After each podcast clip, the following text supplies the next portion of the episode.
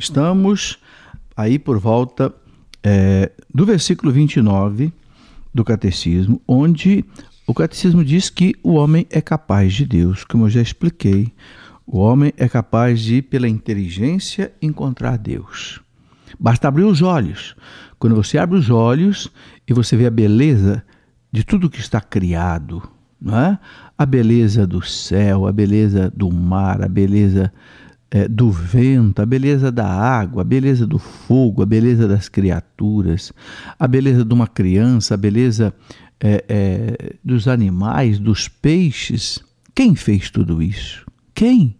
Não fomos nós. Então alguém fez. Porque as coisas não existem sem serem criadas.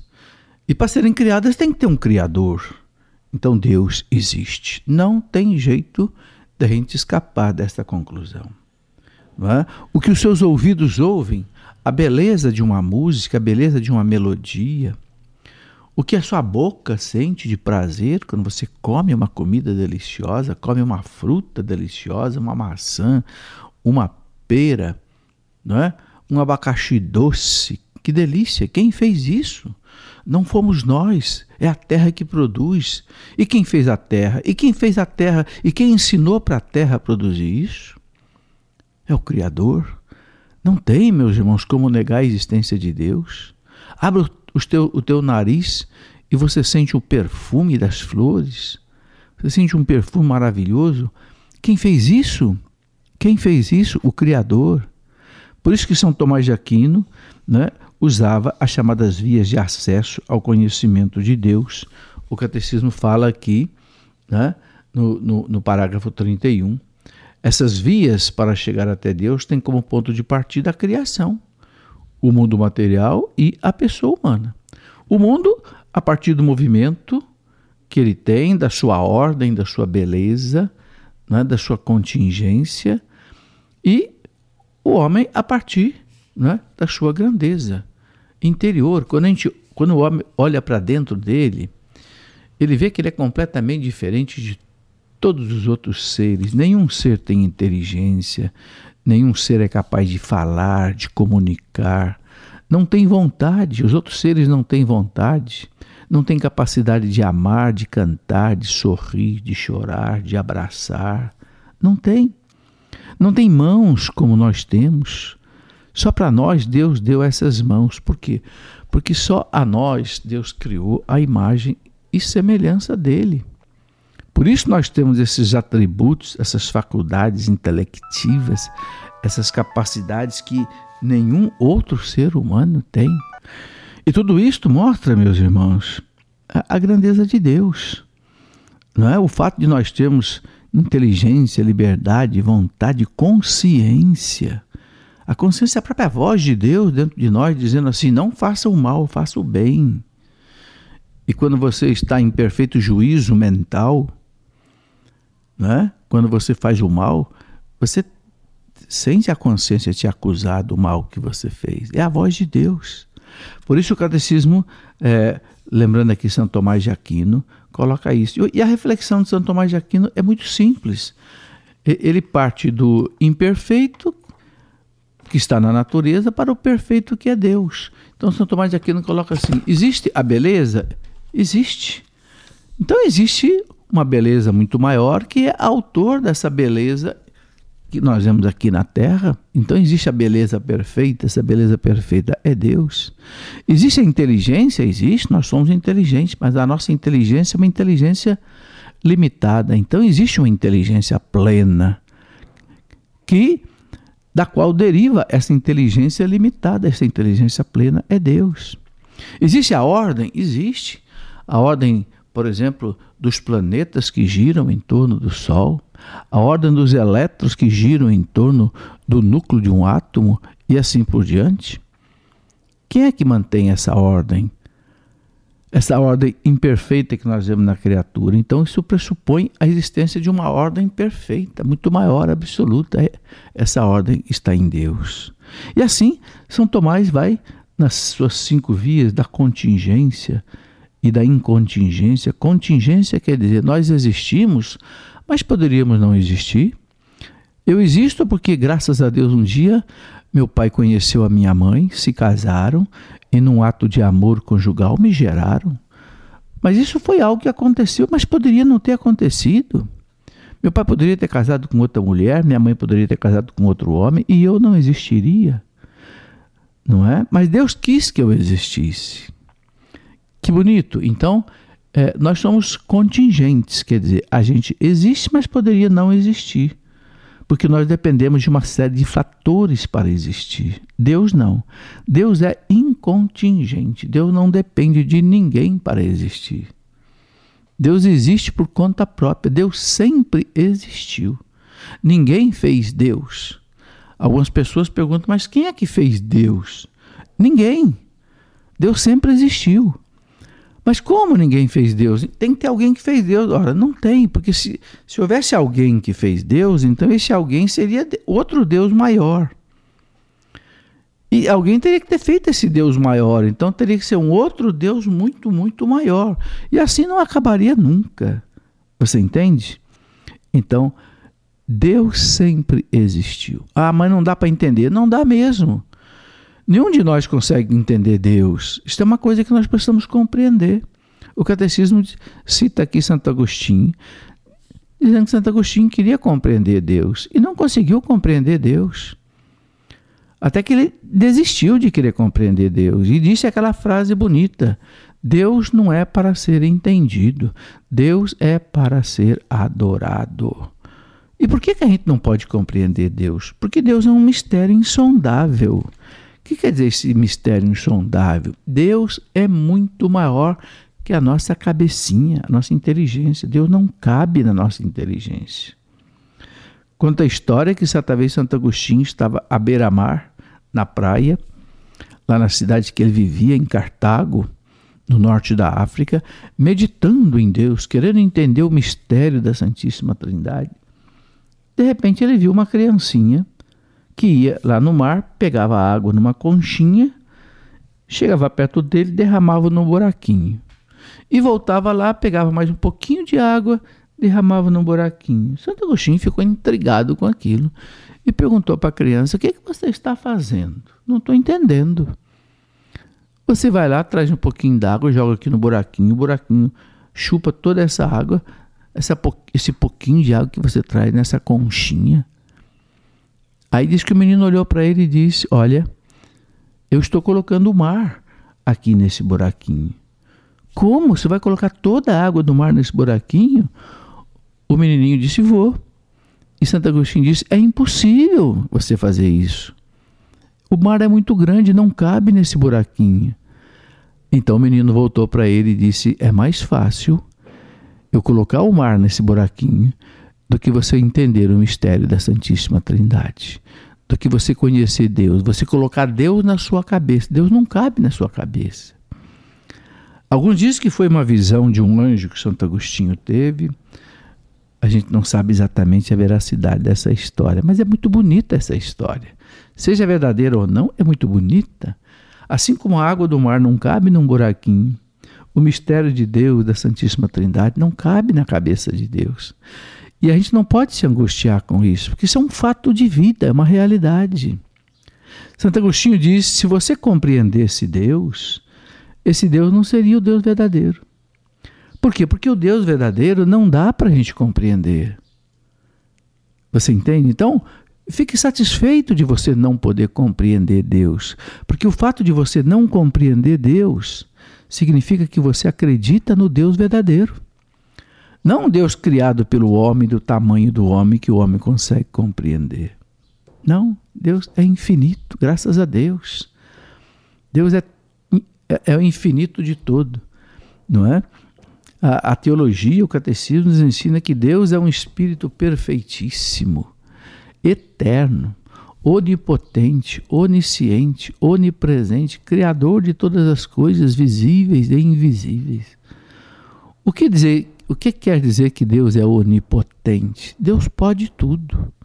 Não há o que Deus não possa. Por isso que nós acreditamos nos grandes milagres da nossa fé. Por exemplo, o milagre da Eucaristia, é? aquela hóstia branca é o corpo e o sangue, alma, divindade de Jesus Cristo. presente de maneira real. Mas como Deus pode caber numa, num pedacinho de pão? Para Deus nada é impossível. Se Deus não fosse esse infinito de tudo, nós não poderíamos acreditar nesses grandes dogmas da nossa fé católica, como a Eucaristia. Mas como para Deus nada é impossível, e o anjo disse para Maria, né? Para Deus nada é impossível. Então Deus é todo-poderoso, onipotente. Oni quer dizer tudo. Poderoso pode, Deus pode tudo. Deus é onisciente, Deus sabe tudo.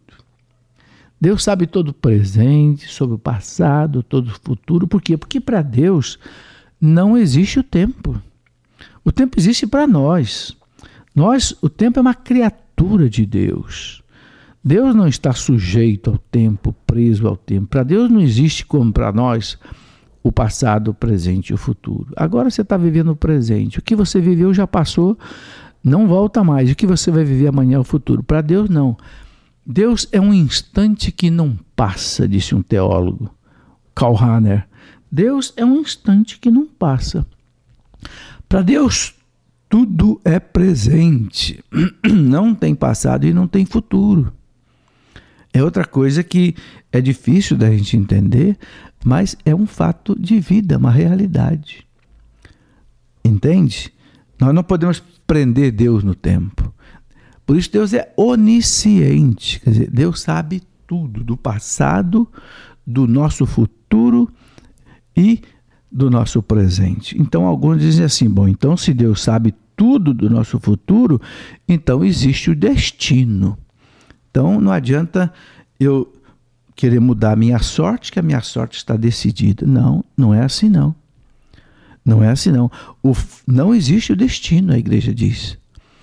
Se existisse o destino, não, não adiantaria nada Deus mandar a pregação do evangelho, a conversão das pessoas, se tudo já está. Não. É, o fato de Deus ser onisciente, saber tudo, não limita a minha decisão, não constrange a minha liberdade. Eu é que vou decidir o meu futuro. Deus até sabe o que, que eu vou fazer, porque Deus é onisciente mas Deus não intervém nisso. Então, é, Deus quer que eu mude, Deus quer que eu me converta, Deus quer que eu viva direito. É? E eu construa o meu futuro de acordo com a vontade dele. Então, a onisciência de Deus não impede que eu haja hoje conforme a minha vontade. É outro aspecto difícil de compreender. Porque aí está dentro também do mistério de Deus, que eu já disse que não dá para a gente compreender a gente tem é que adorar. Como diz Santo Agostinho, Deus não é para ser entendido, é para ser adorado. E depois Deus é onipresente. Deus está presente em toda parte. Nada é oculto aos olhos de Deus. Você pega lá o Salmo 138, ele diz: Se eu subir as montanhas, o Senhor está lá. Se eu descer à profundeza dos abismos, o Senhor está lá. Não há lugar que Deus não esteja. Não adianta querer se esconder de Deus. As pessoas que fazem o mal, as escondidas, as corrupções, as tramas, os crimes escondidos, escondido dos homens, porque de Deus ninguém consegue se esconder. Ensinar o credo, ele fala de Deus. E diz no parágrafo 36 que o conhecimento de Deus também é dado a nós através do ensinamento da igreja, não só por aquilo que nós vemos, que está fora de nós, aquilo que está dentro de nós, mas aquilo que foi revelado por Deus, pelo próprio Jesus. É? Diz o parágrafo 36 do Catecismo que a Santa Igreja, a nossa mãe, sustenta e ensina que Deus, princípio e fim de todas as coisas, pode ser conhecido com certeza pela luz natural da razão humana a partir das coisas criadas, não é? Mas diz também que é, Deus se revelou. Além desse uso da razão, Deus se revelou e se revelou através de Jesus Cristo, nosso Senhor. Ele veio e falou de Deus, se apresentou como Deus, como Filho de Deus, Falou do Pai e falou do Espírito Santo. Portanto, meus irmãos, o dogma da Santíssima Trindade não é uma invenção da igreja, não é uma invenção de algum papa, de algum bispo, de algum teólogo. Não. Por que, que nós sabemos que Deus é uma trindade santa e una? Porque Deus revelou. Porque Jesus veio a nós e contou isso. Se Jesus não tivesse revelado isso, eu sou Deus, sou filho de Deus, o Pai me enviou, e eu vou enviar o Espírito Santo, o Paráclito. Né? Se Jesus não tivesse revelado isso, nenhuma inteligência humana seria capaz de entender o mistério da Santíssima Trindade. Então, Deus quis se revelar. Ele é um único Deus, não são três deuses, é um único Deus. Porque não pode existir três deuses, nem dois deuses, porque se existisse dois deuses, um seria maior do que o outro. E, um, e Deus não pode ser menor do que nada, do que ninguém. Deus é absolutamente grande. Então tem que ser único, Deus tem que ser absoluto. Deus não pode ser relativo. Por isso Deus é único. Mas são três pessoas igualmente divinas. Elas não dividem as pessoas divinas, Pai, Filho e Espírito Santo, não dividem a divindade, não. Você não pode pensar que o Pai seja uma parte da divindade, o Filho seja outra parte e o Espírito Santo seja outra parte, como se você pegasse um disco e dividisse o disco em três partes, né? Pegasse como você pega uma pizza assim, divide uma pizza redonda em três partes, como se o Pai fosse uma parte, o Filho outra, o Espírito Santo outra. Não. O Pai é inteirinho Deus. O Filho é inteirinho Deus, o Espírito Santo é inteirinho Deus. Eu sei que você não entende, eu também não entendo e ninguém entende. É o mistério da Santíssima Trindade.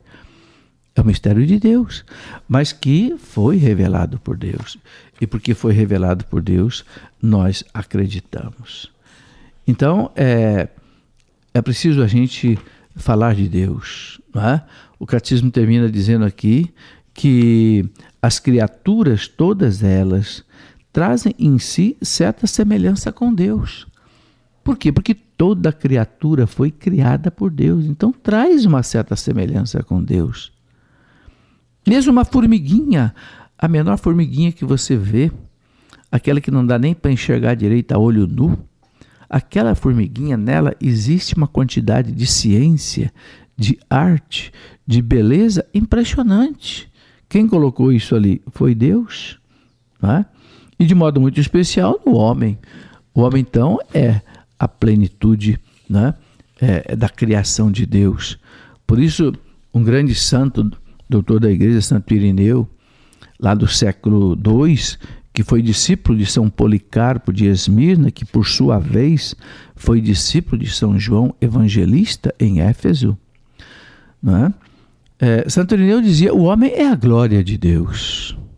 O homem é a glória de Deus. Quer dizer, a criatura humana é a grande obra de Deus, criada à sua imagem e semelhança.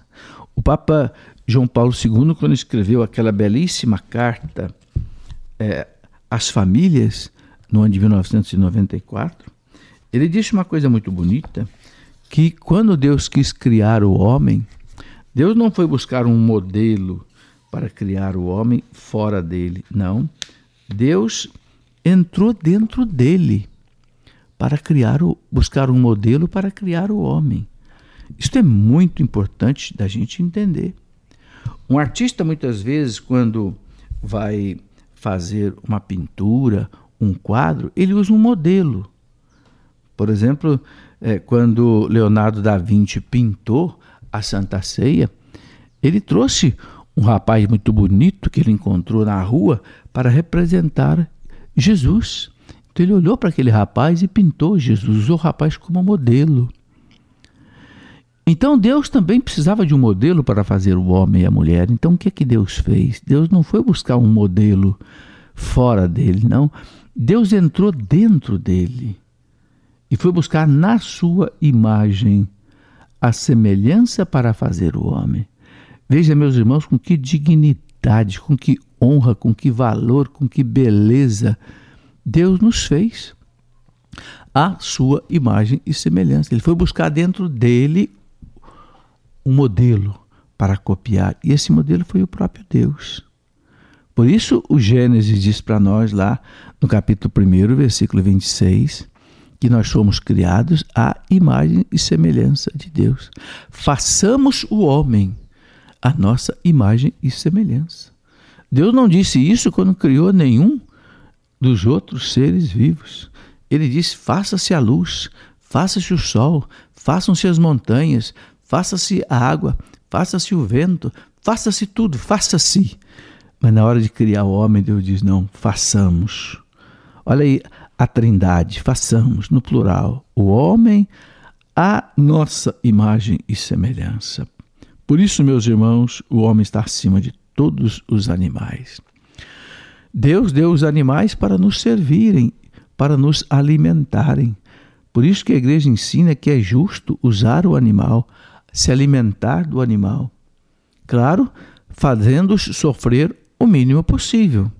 Mas é lícito, é válido comer a carne do animal, comer o alface, comer a verdura, comer a fruta. Foi feito para nós, para nossa alimentação.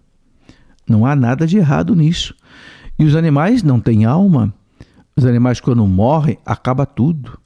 Não é como o homem que, quando morre, o corpo vai para a terra, mas a alma continua viva e vai para Deus. Alguns perguntam: o animal vai para o céu? Não, o animal não vai para o céu. Não existe animal no céu. Não existe céu para o animal, porque o animal não tem alma. E o que sobrevive, além da morte do corpo, é a alma. Como o animal não tem alma, não sobrevive nada. É preciso entender isso e é preciso também ensinar isso aos outros.